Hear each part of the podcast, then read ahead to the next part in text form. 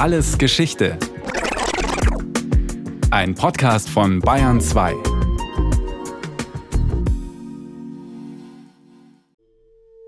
Der rauchende Schornstein war schon in der Frühzeit der Industrialisierung ein Sinnbild für wirtschaftlichen Erfolg und Arbeitsplätze. Der Schornstein raucht wieder, hieß es dann in der Wirtschaftswunderzeit nach dem Zweiten Weltkrieg. Trübe Luft durch Staub und Ruß wurden als Kollateralschaden des wirtschaftlichen Erfolgs weitgehend hingenommen. Wenn überhaupt, konnten sich nur direkte Nachbarn von Industrieanlagen gegen diese Belästigung, gegen die Rauchplage wehren, erklärt der Umwelthistoriker Dr. Kai Hühnemörder, der die Frühgeschichte der deutschen Umweltpolitik erforscht hat. Wenn wir uns das 19. Jahrhundert angucken und die großen Debatten um die Rauchplage, setzten die tatsächlich in den Stadtteilen mit hoher Belästigung an. Und es gab im Deutschen Reich eben auch den Nachbarschaftsschutz, der durchaus auch im bürgerlichen Gesetzbuch geregelt war. Allerdings bürgerte sich ziemlich schnell der Begriff der sogenannten ortsüblichen Belastung ein. Sprich, in Industriegebieten ist dicke Luft normal. Gesundheitliche Aspekte kamen zur Sprache, wenn es um die Trinkwasserversorgung ging, kaum aber bei Abgasen. Um die Nachbarn nicht zu belästigen, wurden einfach hohe Schornsteine gebaut. Gegen teure Maßnahmen wie Filteranlagen wehrt sich die Industrie vor allem in der wirtschaftlich schwierigen Zeit nach dem Ersten Weltkrieg, aber auch noch in der jungen Bundesrepublik. In den 50er Jahren werden zwar Grenzwerte für Schwefeldioxid und andere Luftschadstoffe eingeführt, aber sie sind so hoch, dass sie praktisch wirkungslos bleiben. Aus der Rückschau bekommt man das Bild, dass Grenzwerte immer auch politisch ausgehandelt wurden. Also was man der Industrie zumuten konnte und wollte, ist immer mit betrachtet worden. Belastung der Industrie versus Belastung der Menschen. Das ist lange das Leitmotiv der Luftreinhaltung. In den 50er Jahren gab es noch den Witz, wer im Ruhrgebiet niest, hat ein Brikett nachher im Taschentuch. In den 60er Jahren kam man mit solchen Sprüchen nicht mehr durch. Das liegt auch an einer wissenschaftlichen Studie, die Ende der 50er Jahre erstmals zeigt, welche bitteren Folgen die rauchenden Schornsteine haben. Sie vergleicht den Gesundheitszustand von Knaben und Männern im Ruhrgebiet und in einer industriefernen ländlichen Gegend. Es zeigt sich, Kinder im Ruhrgebiet erkranken unter anderem häufiger an Leukämie und an Rachitis, einer Wachstumsstörung der Knochen, verursacht durch Lichtmangel. Denn im Ruhrgebiet dringt die Sonne oft nicht durch die von Rauch und Staub getrübte Luft. Die Männer im Ruhrgebiet sterben häufiger an Lungenkrebs als auf dem Land. Der SPD-Kanzlerkandidat Willy Brandt zitiert diese Studie im April 1961 in einer Wahlkampfrede und schlägt ganz neue Töne an. Es ist bestürzend, dass diese Gemeinschaftsaufgabe, bei der es um die Gesundheit von Millionen Menschen geht, bisher fast völlig vernachlässigt wurde. Verehrte Anwesende und besonders Freunde aus dem Revier, der Himmel über dem Ruhrgebiet muss wieder blau werden. Schutz der Bevölkerung vor den Emissionen der Industrie als gesamtgesellschaftliche Aufgabe. Das ist neu. Ein gutes Jahr später, im Juli 1962, tritt in Nordrhein-Westfalen das Emissionsschutzgesetz in Kraft. Ein Gesetz also, das nicht Grenzwerte setzt für den Ausstoß von Schadstoffen, die Emission, sondern für deren Einwirken auf die Menschen, die Emission.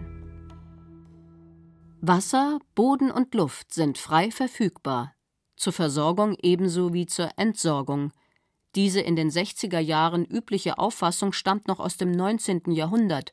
Man findet sie auch bei Karl Marx. Allerdings zieht er eine Grenze, erklärt der Historiker Dr. Tobias Huff, der die Geschichte der DDR-Umweltpolitik erforscht hat. Der Mensch darf die Natur nach seinen Vorstellungen gestalten und umgestalten. Dabei muss er die Reproduktionsfähigkeit der Natur erhalten. Und das wird eben nach dem Zweiten Weltkrieg zum Problem als auch in der DDR die Wirtschaft langsam wieder in Schwung kommt. Langsamer als im Westen, unter anderem weil sie unter dem Abtransport von Industrieanlagen als Kriegsreparationen in die Sowjetunion leidet. Aber dann rauchen auch im Osten immer mehr Schornsteine. In der Planwirtschaft standen den Betrieben die Produktionsmittel Boden, Luft und Wasser umsonst bis sehr billig zur Verfügung. Sie mussten dementsprechend auch nichts für die Abwässer oder Abgase bezahlen. Und man hat aber gesehen, also mit Mann meine ich Personen aus der SED höheren Führungsebene, dass äh, eben Abgase oder Abwasser Kosten an anderer Stelle verursachen. Also durch mehr Krankheitstage in der Belegschaft, durch äh, Korrosion an Maschinenteilen, durch schnellere Abnutzung von Maschinen. Man hat sich dann überlegt, wie kann ich diese Kosten verringern? Und man hat sich dann dazu durchgerungen, ein sogenanntes ökonomisches Experiment zu starten, Ende der 60er Jahre im Bezirk Halle. So bekamen Wasser, Boden und Luft einen Preis als Anreiz für die Entwicklung neuer Verfahren, mit denen sich Verschwendung und Verschmutzung dieser Ressourcen eindämmen lassen. Das Experiment ist auch Teil des neuen ökonomischen Systems der Planung und Leitung, initiiert von Staats- und Parteichef Walter Ulbricht. Er will eine Art marktwirtschaftliche Ertüchtigung der Planwirtschaft, eine starke Rolle für die Wissenschaft und die Förderung technischer Innovationen. Das Experiment im Kreis Halle wird schließlich von der DDR-Regierung als gelungen angesehen und in ein Gesetz übernommen das Landeskulturgesetz vom 14. Mai 1970. Damit war die DDR nach Schweden das zweite Land in Europa, was sich ein modernes Umweltschutzgesetz gegeben hatte. Und es wurde auch international so gewürdigt. Besonders fortschrittlich wirkt aus heutiger Sicht die Einführung des sogenannten Staub- und Abgasgeldes, sagt Tobias Huff jedem emittierenden Betrieb wurde sozusagen ein Bescheid ausgestellt, der gesagt hat, okay, du darfst so und so viele Tonnen Schwefeldioxid oder Stickoxide emittieren und wenn du mehr emittierst, dann musst du Geld bezahlen. Und dieses Geld verschwindet nicht in der Staatskasse, sondern ist zweckgebunden. Forstbetriebe bekommen es als Entschädigung für kranke Bäume oder um mit robusteren Arten aufzuforsten. Kinder und Werktätige aus Industriegebieten fahren zur Kur an die Ostsee staubverkrustete Gebäude werden saniert.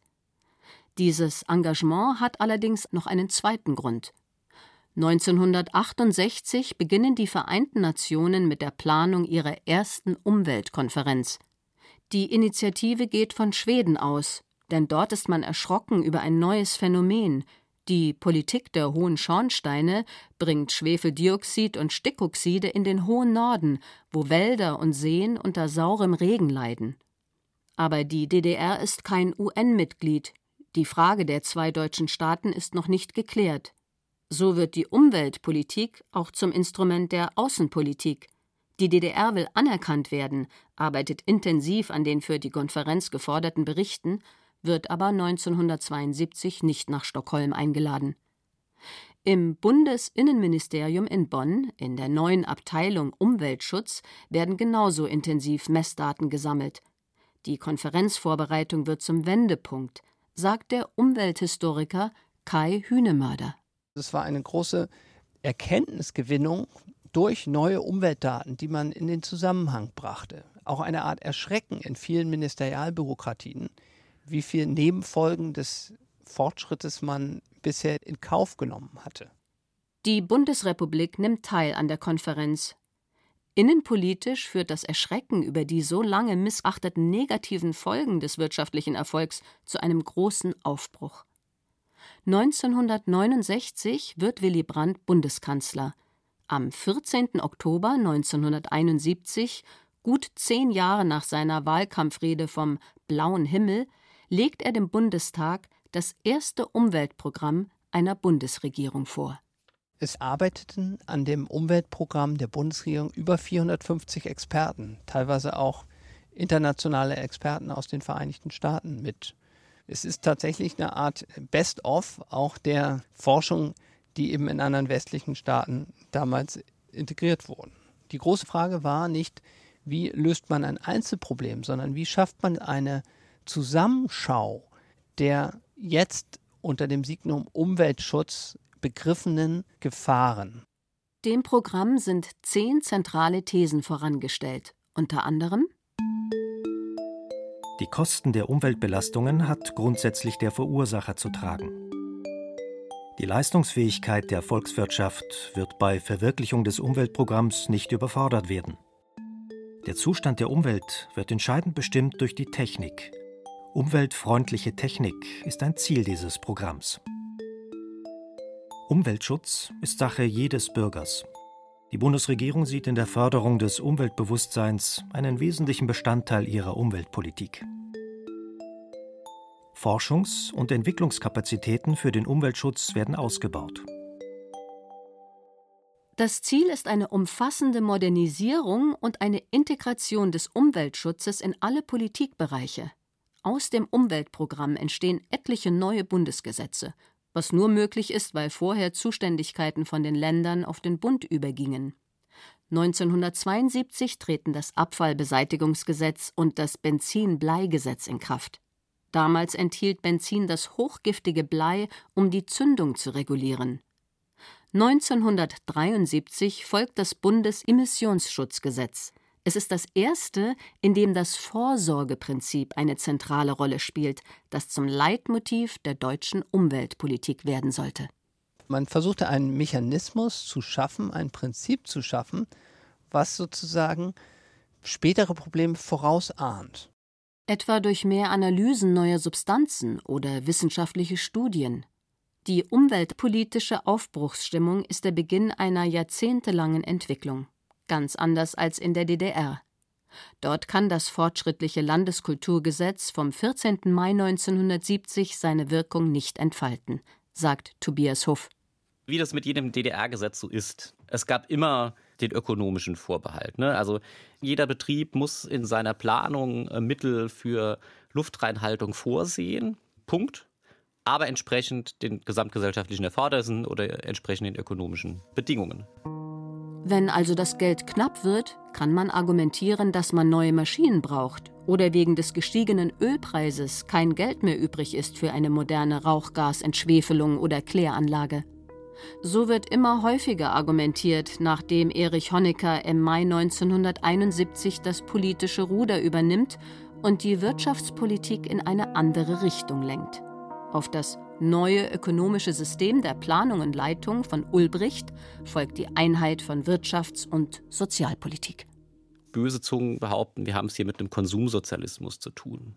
Das heißt, Honecker hat dann auf finanzieller Ebene die knappen Mittel aus der Investitionsgüterindustrie abgezogen und eher in die Konsumgüterindustrie umgeschichtet. Zwar richtet die DDR 1972 als zweites europäisches Land nach Schweden ein Umweltministerium ein, aber es hat im Vergleich zu anderen Ministerien eine schwache Position, weil es keine Umweltabteilung im Zentralkomitee der SED gibt, dem eigentlichen Machtzentrum. Stattdessen ist das Sekretariat für Wirtschaft zuständig. Dort fand man nach dem Mauerfall viele ungeöffnete Briefe aus dem Umweltministerium.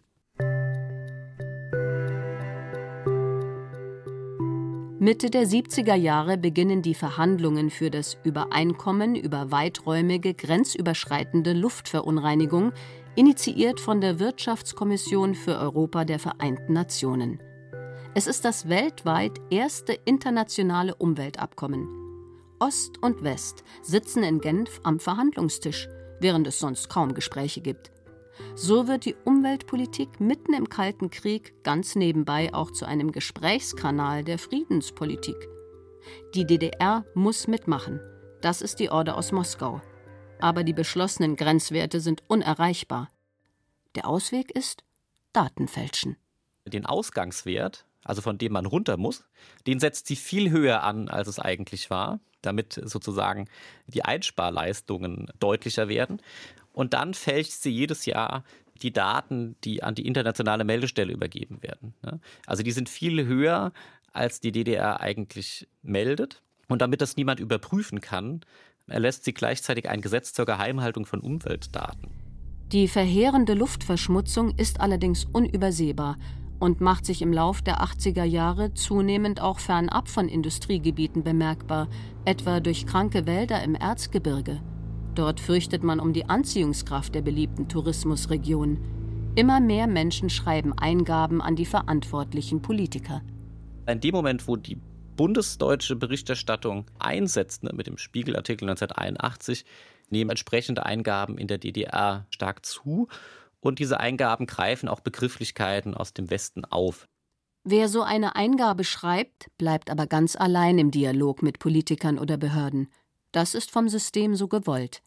Erst langsam und dank Informationen aus dem Westen erfahren die Menschen, dass andere dasselbe erleben, und es entsteht auch in der DDR eine Umweltbewegung. Viele kamen dann relativ schnell auf den Trichter, dass in einem so strukturierten Staat kein effektiver Umweltschutz möglich ist und damit wird die Forderung nach Umweltschutz auch automatisch zu einer Systemfrage.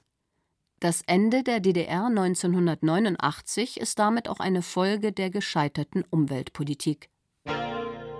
In der Bundesrepublik ist der saure Regen durch Schwefel und Stickoxide das erste Umweltthema, das es auf die Titelseiten schafft und der jungen Umweltbewegung einigen Schub gibt.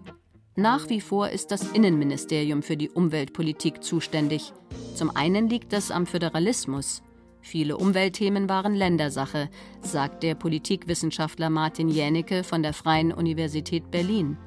Zum anderen liegt es an Hans-Dietrich Genscher, dem Innenminister der Brandt-Regierung, der 1971 das wegweisende Umweltprogramm mitentwickelt hatte.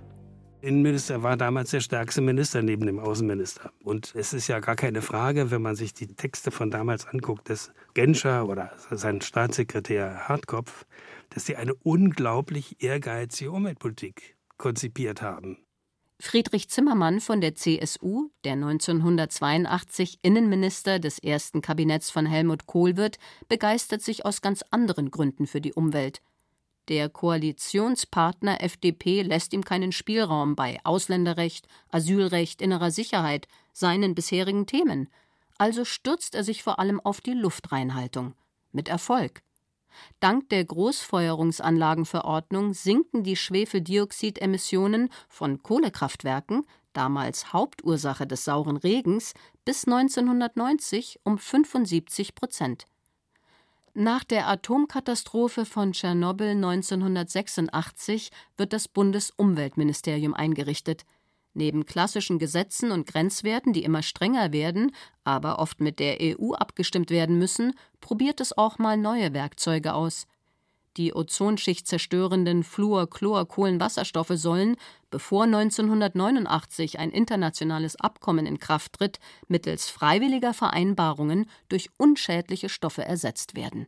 Freiwillige Vereinbarungen sind wirksam, wenn klar ist, dass im Nichtbefolgungsfall hart durchgegriffen wird. Dieses FCKW-Regime ist ja eine Erfolgsgeschichte, unter anderem auch erklärlich, weil es wenige Verursacher gab. Es ging um wenige Firmen, um eine klare Technik und es gab Alternativen dazu. Mit dem Ozonloch geht es erstmals um ein Thema, das nur durch Messwerte und Berechnungen zu greifen ist. Lange gilt das auch für den Klimawandel. Beiden gemeinsam ist, dass nur internationale Zusammenarbeit das globale Problem lösen kann. Und wieder wird ein neues Werkzeug in die Umweltpolitik eingeführt, das Klimaziel. Also die Treibhausgasemissionen in Deutschland sollen bis zu einem Jahr X um einen bestimmten Prozentsatz sinken. Solche Ziele müssen allerdings sehr sorgfältig justiert werden. Da gab es einen langen Lernprozess hart an die Grenze dessen gehen, was man kann, aber das nicht überschreiten. Denn ein zu schwaches Ziel ist keine Herausforderung, oft wird deshalb zu wenig unternommen, um es zu erreichen, und man scheitert. Deutschland wählt allerdings 1987 das andere Extrem, ein zu anspruchsvolles Ziel. 25 Prozent weniger CO2 bis 2005. Aber der Klimawandel ist zu der Zeit nur ein mögliches Problem in ferner Zukunft, es wird kaum darüber geredet und das Klimaziel gerät schlicht in Vergessenheit. Zweiter Anlauf 2007. Das neue Ziel, bis 2020 40 Prozent weniger CO2 als 1990, bleibt durch jährliche Fortschrittsberichte auf der Agenda. Ohne die Corona-bedingten Einschränkungen wäre es trotzdem knapp verfehlt worden, aber letztlich klappte es. Im dritten Anlauf geht die Bundesregierung noch weiter. Die Ziele für 2030, 40 und 45 stehen im neuen Klimaschutzgesetz vom Dezember 2019, sind also erstmals rechtsverbindlich und die Einhaltung wird von einem Expertenrat überwacht. Aber schon im Sommer 2021 folgt der vierte Anlauf. Die Bundesregierung muss das CO2-Minderungsziel für 2030 von 55 auf 65 Prozent erhöhen, nach dem Erfolg einer Klage junger Klimaaktivisten beim Bundesverfassungsgericht. Denn seit 1994 verpflichtet Grundgesetzartikel 20a den Staat, auch in Verantwortung für die künftigen Generationen die natürlichen Lebensgrundlagen zu schützen. Nur können Menschen, die noch nicht geboren sind, auch nicht klagen. Aber Kinder haben Rechte und das sind praktisch Zukunftsrechte. Das Bundesverfassungsgericht sieht die jugendlichen Kläger in ihren Freiheitsrechten verletzt, da ein erheblicher Teil der Emissionsminderung erst nach 2030 stattfinden werde, was drastische Einschränkungen für fast alle Lebensbereiche zur Folge habe. Das ist ein sehr interessanter Weg, die Unklarheit von Zukunftsfragen auf einen konkreten Interessenten zu beziehen. Das Bundesverfassungsgericht beschreitet diesen neuen Weg 60 Jahre nach Willy Brandts Forderung nach blauem Himmel über dem Ruhrgebiet und 50 Jahre nach dem wegweisenden Umweltprogramm seiner Bundesregierung. In diesen Jahrzehnten stand die Umweltpolitik stets vor einem klassischen Legitimationsproblem. Entweder hat man rechtzeitig gehandelt, dann sagen die Leute, wozu der ganze Aufwand? Denn der Wald ist ja nicht gestorben, weil seit Mitte der 80er Jahre vor allem die Schwefeldioxidemissionen drastisch eingedämmt wurden. Und wenn man nicht rechtzeitig war, dann gibt es noch mehr Vorwürfe. Immer wieder steht die Umweltpolitik auch in Konflikt mit einzelnen Wirtschaftsbranchen, die hohe Kosten oder Wettbewerbsnachteile auf dem Weltmarkt beklagen. Andererseits hat der Umweltschutz ein Wirtschaftswachstum zum Teil erst ermöglicht, weil die negativen Auswirkungen anders als in der DDR, eingedämmt wurden. Und er ist selbst eine erfolgreiche Branche geworden. 2,8 Millionen Beschäftigte. Das hat kein anderer Industriezweig. Und 14 Prozent Weltmarktanteil. Das wäre ohne eine ehrgeizige Umweltpolitik nicht möglich gewesen. Umweltfreundliche Modernisierung mit technischen Mitteln. Das ist die Erfolgsgeschichte der deutschen Umweltpolitik, sagt Martin Jänicke.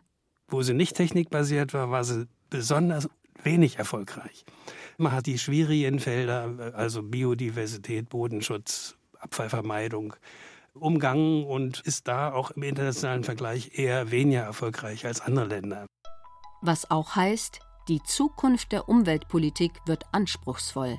Nicht einzelne Technologien müssen sich ändern, sondern die Art, wie wir leben. Zum Beispiel statt Autos mit anderen Motoren eine andere Mobilität. Strukturwandel ist das Schwierigste, was die Umweltpolitik sich vornehmen kann. Wir haben ihn vor uns, wir müssen ihn schnell bewältigen, weil wir im Klimaschutz keine Zeit mehr verlieren können, bei Biodiversität ähnlich. Und das ist eben der schwierigste Teil der Umweltpolitik. Und deswegen ist es auch jetzt erst fällig, nach 50 Jahren.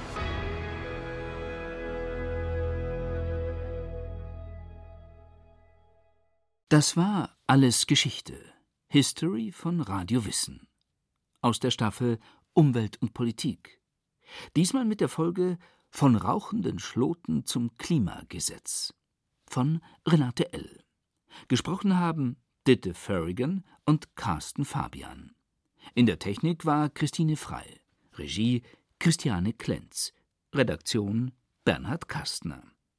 Von uns gibt's natürlich noch viel mehr.